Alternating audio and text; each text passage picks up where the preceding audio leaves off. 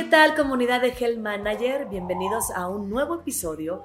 Hoy tenemos como invitada a Pia Gallardo Astorga. Ella es especialista en fonoaudiología y terapia del lenguaje. En esta ocasión nos va a platicar acerca de la deglución y la disfagia. ¿Has escuchado hablar de esto? ¿No?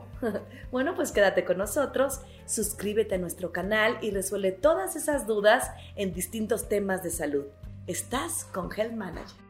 Pía, bienvenida. Pía Carolina Gallardo Astorga, ella es licenciada en fonoaudiología y terapia del lenguaje, como ya les comentaba, y queremos arrancar este podcast y todo lo que estamos eh, promoviendo en diferentes plataformas, que es la deglución y la disfagia. Hola, ¿cómo estás. Grace? Un gusto estar acá presente. Primero, gracias por la invitación. Y bueno, para arrancar les comento un poquito. Yo soy fonoaudióloga, estudié en Argentina, entonces a lo mejor la palabra fonoaudiología no suena mucho acá en México, pero bueno, es una carrera que en el mundo es conocida como fonoaudiología, logopeda, foniatría, en la cual tiene diferentes directrices, o sea, hay personas que se dedican al área de voz, al área de lenguaje y en mi caso yo me dedico al área de deglución y disfagia, que son todos los problemas para tragar. Mm. ¿Y, nos podrías desarrollar un poquito más por qué vienen estos problemas para tragar? Sí, por supuesto. Mira, primero para que comencemos me gustaría explicarles qué es la deglución. A veces eh, se torna como un tema que dicen, pero tragar es tan simple, es ponerse la comida y hacerlo. Sí, para nosotros que tenemos un sistema neurológico y muscular indemne, está perfecto, pero para personas que tienen algún trastorno neurológico, ya sea porque tuvieron un accidente, porque tuvieron un evento vascular o porque tienen algo eh, muscular que les impide tragar, para ellos no es tan fácil. Entonces, a veces cuando decimos eso, pero si es meterte la comida y tragar, no es tan fácil. La deglución tiene diferentes fases. Tenemos una fase oral en la cual nos encargamos de preparar el alimento, masticarlo, embeberlo en saliva y una vez que está listo ya pasa a la fase oral de transporte en donde transportamos básicamente el alimento desde la boca hacia la garganta diríamos, pero es la faringe en conceptos médicos, ¿no? Luego pasa por la faringe y acá hay un proceso sumamente importante porque acá hay una encrucijada. Es como decirte, hay dos caminos.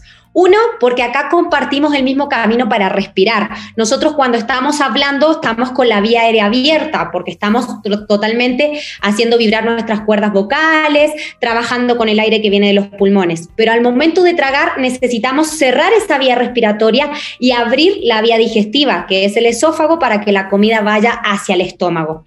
Muchos pacientes cuando tienen problemas en esta, sobre todo la mayor cantidad de problemas se da aquí en la faringe, en esta fase, porque no logran coordinar justo el momento exacto cuando vamos a tragar y cerrar la vía respiratoria.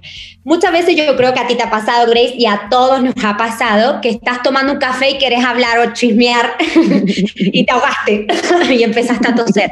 Eso fue porque hubo una incoordinación, sobre todo de este proceso, ¿sí? En la encrucijada digestiva y no coordinaste el momento exacto de cerrar tu vía aérea y de tragar. Y por eso parte de la comida se fue hacia la vía respiratoria y tuviste la necesidad de tragar.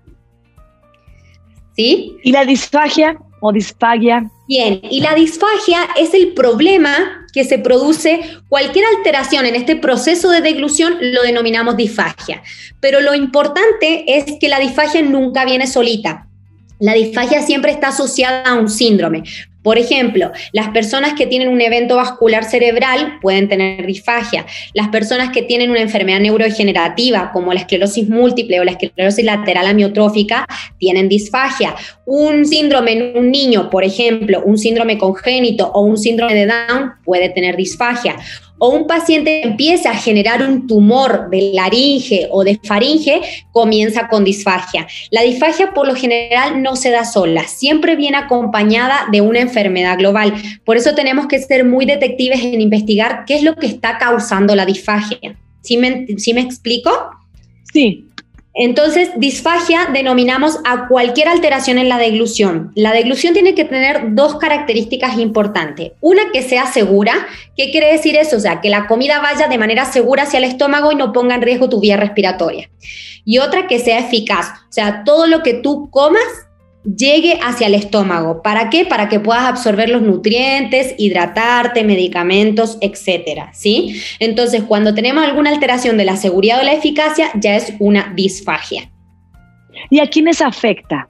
Bien, la disfagia, este es el tema, que puede afectar desde niños recién nacidos, ¿sí? Recién nacidos hasta adultos mayores. O sea, podemos tenerla en cualquier edad. En los niños recién nacidos, la mayor causa de disfagia son los niños que nacen prematuros, porque no se desarrolló bien su proceso de succión de glución y tienen problemas. Entonces, muchas veces nacen y quieren inmediatamente que empiecen a succionar y a deglutir. Y ahí es cuando se producen complicaciones. En la pequeña infancia también ocurre mucho por síndromes congénitos, como les decía, síndrome de Down, síndrome de West. O sea, hay muchos síndromes que son congénitos que pueden acarrear disfagia, ¿sí? Podemos tener eh, politraumas, o sea, el día de mañana yo puedo tener un accidente y ser una persona que tuvo un politrauma, un, trauma, un traumatismo encefalocraniano y generar disfagia. Puede ser una persona que tenga enfermedades neurológicas como Parkinson, Alzheimer, enfermedades neurodegenerativas y muy común en los pacientes que tienen cáncer de cabeza y cuello, ¿sí? Una por el tumor que puede generar una disfagia o por los tratamientos, ya sea por las cirugías, porque al extirpar ese tumor dejan lesiones orgánicas, o por los tratamientos como son la quimioterapia y la radioterapia. Entonces, la verdad que es un amplio campo. Sí, sí. ¿Y, de qué manera te va afectando? Bien, esto es muy importante porque la verdad que se subestima mucho, o sea, está muy subdiagnosticada la disfagia. Entonces, ¿de qué manera te afecta? Te afecta en, la manera, digamos, em, nutricional, porque empiezas a perder peso, puedes tener desnutrición, deshidratación, todos estos problemas, digamos, más enfocados a la eficacia. Y cuando tenemos problemas de la seguridad, ¿qué es lo que pasa? La comida se está yendo al pulmón, entonces tenemos neumonías, infecciones respiratorias, etc. Pero ¿sabes qué es lo más importante, Grace, en esto? Que los pacientes se empiezan a aislar socialmente. Porque el paciente, imagínate, le cuesta mucho comer, se empieza a ahogar, deja de ir a reuniones familiares. Y recordemos que Latinoamérica de por sí, nosotros a qué nos juntamos? A comer, o sea, o a tomar una cerveza o a tomar un café o a juntarnos a comer. Entonces, la verdad que el mayor problema de estos pacientes, aparte de los clínicos, como te decía, es lo social. O sea, se empiezan a aislar, empiezan a caer en depresión, dejan de hacer muchas actividades cotidianas por el miedo que tienen a juntarse o a las reuniones sociales. ¿Y, y cuáles son los síntomas que van reflejando?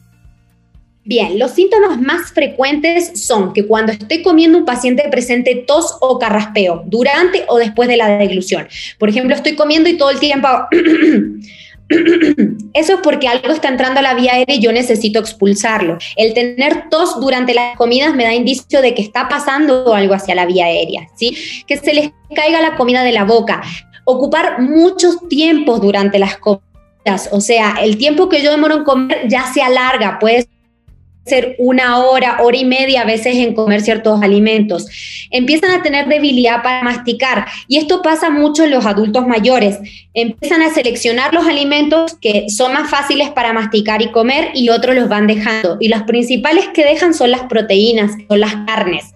Entonces, sí, eso es sumamente importante. Que sientan sensación de que la comida queda atascada en la garganta, sientan dolor en el pecho después de las comidas. Eso me delata más de una disfagia esofágica, ¿sí? Dolor al tragar. O sea, hay muchos síntomas, pero en realidad también, como te decía al principio, tenemos que focalizarlo bien desde qué patología viene la disfagia. ¿Y cuál es el tratamiento que, que ocupan? Bien, los tratamientos la verdad que son variables y depende de cada disfagia, porque cuando nosotros vemos a un paciente que nos consulta, primero necesitamos evaluarlo, ¿sí? Y al hacer esta evaluación clínica e instrumental, vamos a determinar en dónde está el problema de este paciente. Hay diferentes terapias, la mayoría de las terapias se centran en ejercicios que buscan fortalecer y volver a coordinar o rehabilitar esa función que se ha perdido o están, digamos, con dificultades, ¿sí? Podemos utilizar eh, electrodos, ¿sí? basarnos con electroterapia para trabajar mayormente el reclutamiento muscular. Y esto siempre yo em, soy muy, muy insistente con el tema. Sí, la, la, rehabilitación de la disfagia no es de un día para otro, ¿sí? O sea, requiere un tiempo y esto a veces los pacientes creen que en ir una vez a una terapia ya está solucionado el tema. La verdad que la medicina a veces, eh, muchas veces necesita constancia y la verdad que yo siempre digo, si le diéramos un poquito de importancia a la prevención, la intervención sería completamente distinta, porque si previniéramos o detectáramos estas cosas a tiempo, no llegaríamos a que estos pacientes necesiten el día de mañana una sonda de alimentación o una gastrostomía, porque hay pacientes que definitivamente no pueden tragar nada, ni siquiera su saliva. Y me imagino que ha de ser doloroso, ¿no? Sí, la verdad que sí, porque ellos ven comer a sus familiares. Tú, imagínate, o tú, yo, cualquiera de nosotros que un día de pronto te digan no puedes comer nada porque se te va el pulmón, corres riesgo. Y se te pierde todo eso, o sea, la verdad que es muy feo. Hay pacientes que sí sufren mucho porque hay algunos que sienten dolor. Entonces, eh, esto es muy personalizado, no hay una receta de cocina para la rehabilitación de disfagia. ¿Y quién realiza estos tratamientos? Bien, en el mundo y aquí en México, eh, bueno, es variable, pero siempre está a cargo de un fonoaudiólogo. Acá en México eh, están a cargo los foniatras, los terapeutas de lenguaje y hay algunos fisioterapeutas que hacen la rehabilitación de deglución. Yo siempre digo, puede ser cualquiera, pero que se haya especializado en el tema, porque no es un tema fácil, no es algo que, ah, no importa, que coma cualquier cosa son complicaciones muy severas y ponen en riesgo al paciente. Entonces, sí es importante que tenga cierto grado de especialización el profesional que va a hacer ese tipo de rehabilitación. Y hablando de complicaciones severas, eh, más o menos, este, ¿qué es lo que está presentando este paciente? Bien, te voy a ir de lo más simple, de lo más, más, más simple a lo más complejo. Lo primero que empieza a pasar es que producen deshidratación. ¿Sí? Los pacientes dejan de tomar líquido porque en realidad el líquido en los pacientes neurológicos es la consistencia más difícil de manejar, porque el líquido cae rápidamente y no alcanza a coordinar bien cuando el líquido ya se fue al pulmón. ¿Sí? Entonces empiezan a dejar la ingesta de líquidos, comienzan con deshidratación, desnutrición o malnutrición, porque empiezan a comer solo algunas cosas, muy poquito. Entonces todos estos problemas nos van acarreando después problemas musculares, ¿sí? Porque vamos perdiendo masa muscular, la deshidratación puede llegar a una hipovolemia, etcétera. Y cuando tenemos en riesgo nuestra seguridad, o sea, que la comida se está yendo al pulmón, Podemos empezar con infecciones respiratorias recurrentes, pero inclusive llegar hasta la muerte. ¿sí? Son neumonías que se generan la, por broncoaspiración muy graves, ¿sí? que muchas requieren internación y la verdad que el pulmón queda bastante comprometido después de una aspiración. Entonces, sí es algo bastante serio. Oye, Pia, tú hablabas de prevenir. ¿Y cómo se hace esto? Bien, mucho pasa mucho en la población aquí que nos dejamos estar. Yo digo, nos dejamos estar porque me incluyo, a veces me dejo estar en cosas. Cuando vemos a nuestro abuelito que empieza a toser un poquito cuando toma agua o que empieza a dejar de comer, en ese instante debo preguntar. No debo preguntar cuando ya dejó de comer, cuando ya bajó 15 kilos, cuando ya está muy deteriorado clínicamente. O sea, debo consultar a la aparición del primer síntoma. No es normal toser durante todas las mm. comidas. No es normal, ¿sí? Mm todo, que empecemos a tener dificultades para masticar, que empecemos a, generar problemas con algunos alimentos, no es normal. Entonces, en esos instantes debemos preguntar, porque algo nos está llamando la atención, algo nos está prendiendo una lucecita que debemos preguntar y consultar con un especialista. Y, por ejemplo, cuando un paciente tiene COVID-19, ¿puede presentar disfagia? Bien, es ahora la, moda, el COVID. la verdad que bueno, estamos cruzando por esta pandemia y nos ha hecho muchos aprendizajes, pero sí, los pacientes con COVID-19 tienen disfagia. Y te voy a explicar por qué, Grace. Los pacientes con COVID-19 tienen mucho tiempo intubación o traqueal. ¿Qué quiere decir eso? Colocan un tubo en la boca, faringe y tráquea para que puedan respirar, ¿sí? Pasan muchos días bajo ventilación mecánica. Entonces, a la hora de extubar a estos pacientes, de sacar ese tubo, muchos tienen disfunciones laringias y faringias por el desuso que ha tenido esa estructura. Tú piensas si tú pusieran un tubo en la boca durante 15, 21 días, inclusive más, después quisieras hablar o quisieras comer. Hay una disfunción de todas estas estructuras y esos pacientes perdieron sensibilidad, entonces son los que mayormente se aspiran y no dan signos clínicos de que se están aspirando. Perfecto. Perdón, perdón que te interrumpa. Y aparte de eso, estos pacientes a veces llegan a tener traqueostomías, o sea que después de la intubación les hacen una apertura en la tráquea para poder respirar y las traqueostomías también traen sus complicaciones. Entonces sí necesitamos estar con esos pacientes, necesitamos rehabilitarlos, necesitamos estar al pendiente. ¿Por qué? Porque en realidad si estos pacientes no los cuidamos y se aspiran, volvemos todo para atrás y quizás le ganó al COVID, pero no a la broncoaspiración. Entiendo. ¿Cuál es el rol de una fonoaudióloga en la unidad de cuidados intensivos? Bien, esto la verdad que viene creciendo bastante y en mucho auge ahora con la pandemia, pero el rol fundamental es que nosotros identifiquemos, evaluemos y rehabilitemos a los pacientes que se encuentran en una UCI. ¿Qué quiere decir esto? Nosotros somos los primeros ojos que tienen estos pacientes. Entonces, debemos evaluar, ver cómo está su función de deglución. ¿Para qué? Para que este paciente se vaya a su casa lo más descomplejizado posible ¿Qué te digo con esto? Muchas veces vemos que un paciente se va de alta a su casa y lo mandan con traqueostomía, con una sonda para poder alimentarse, con vías, con sonda vesical, un montón de cosas. Nosotros, nuestro rol que es tratar de que esa traqueostomía la podamos quitar en la internación, tratar de que la sonda la podamos retirar y que el paciente se vaya comiendo por vía oral. Ese es el rol fundamental de nosotros en una UCI. La verdad que la UCI, la unidad de cuidados intensivos, es una unidad donde deben haber muchas especialidades, porque en realidad el paciente no solo sufre una afección, sufre muchas. Entonces tenemos que estar todos como al pendiente y ser, digamos, esa pieza que engrana para que ese paciente se vaya lo mejor posible a su casa. Recordemos que la UCI deja mucha debilidad muscular, es un paciente que estuvo postrado, o sea, creo que ya tuvieron una entrevista de fisioterapia, pero es un paciente que sufre muchas secuelas a nivel muscular. Entonces nosotros tenemos que encargarnos de que tratar de que ese paciente salga con la menor cantidad de discapacidades posible. ¿Y cómo se lleva a cabo una rehabilitación así? Bien, ¿cómo se lleva a cabo? Primero te decía que hay que evaluar cuál es el problema de ese paciente. Pero supongamos que el paciente, te voy a hacer un ejemplo, tiene después de que lo extubaron, el paciente presenta una, difonía. ¿Qué quiere decir difonía? Habla todo así, se le sale todo el aire. No tiene una buena voz. Cuando nosotros tragamos necesitamos que esas cuerdas se cierren completamente y se baje una tapita que es la epiglotis. Si el paciente está con difonía, no va a cerrar bien las cuerdas vocales y probablemente cuando él trague, parte del líquido pasa hacia la vía aérea y presente tos. Y encima su tos sea porque como no logra cerrar bien las cuerdas vocales, no va a tener una tos efectiva. Entonces nosotros en qué nos focalizamos? En la función de las cuerdas vocales. Trabajar esas cuerdas para que logren contactar y hacer un buen cierre para que ese paciente logre proteger adecuadamente su vía aérea durante la deglución. Pía, antes de despedirnos, a mí me encantaría que nos hagas mención si se nos está escapando algo importante.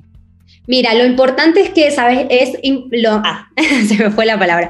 Lo importante es que veamos la parte preventiva. Son demasiados síntomas, son demasiados signos. Si tenemos a alguien en nuestra casa con algo de esto, por favor, consultar. No dejen estar. Esto trae más complicaciones y la verdad que a nosotros como fonoaudiólogos, si detectamos un problema tempranamente, el tratamiento es sumamente fácil y rápido. Pero ya cuando las cosas se cronifican, hacen que sean un poco más difíciles las rehabilitaciones y sean mucho más extensas. Y hablando eh, eh, económicamente, ¿también es caro? La rehabilitación no, la rehabilitación de hecho es mucho más barata, más económica que mantener un paciente con alimentación enteral.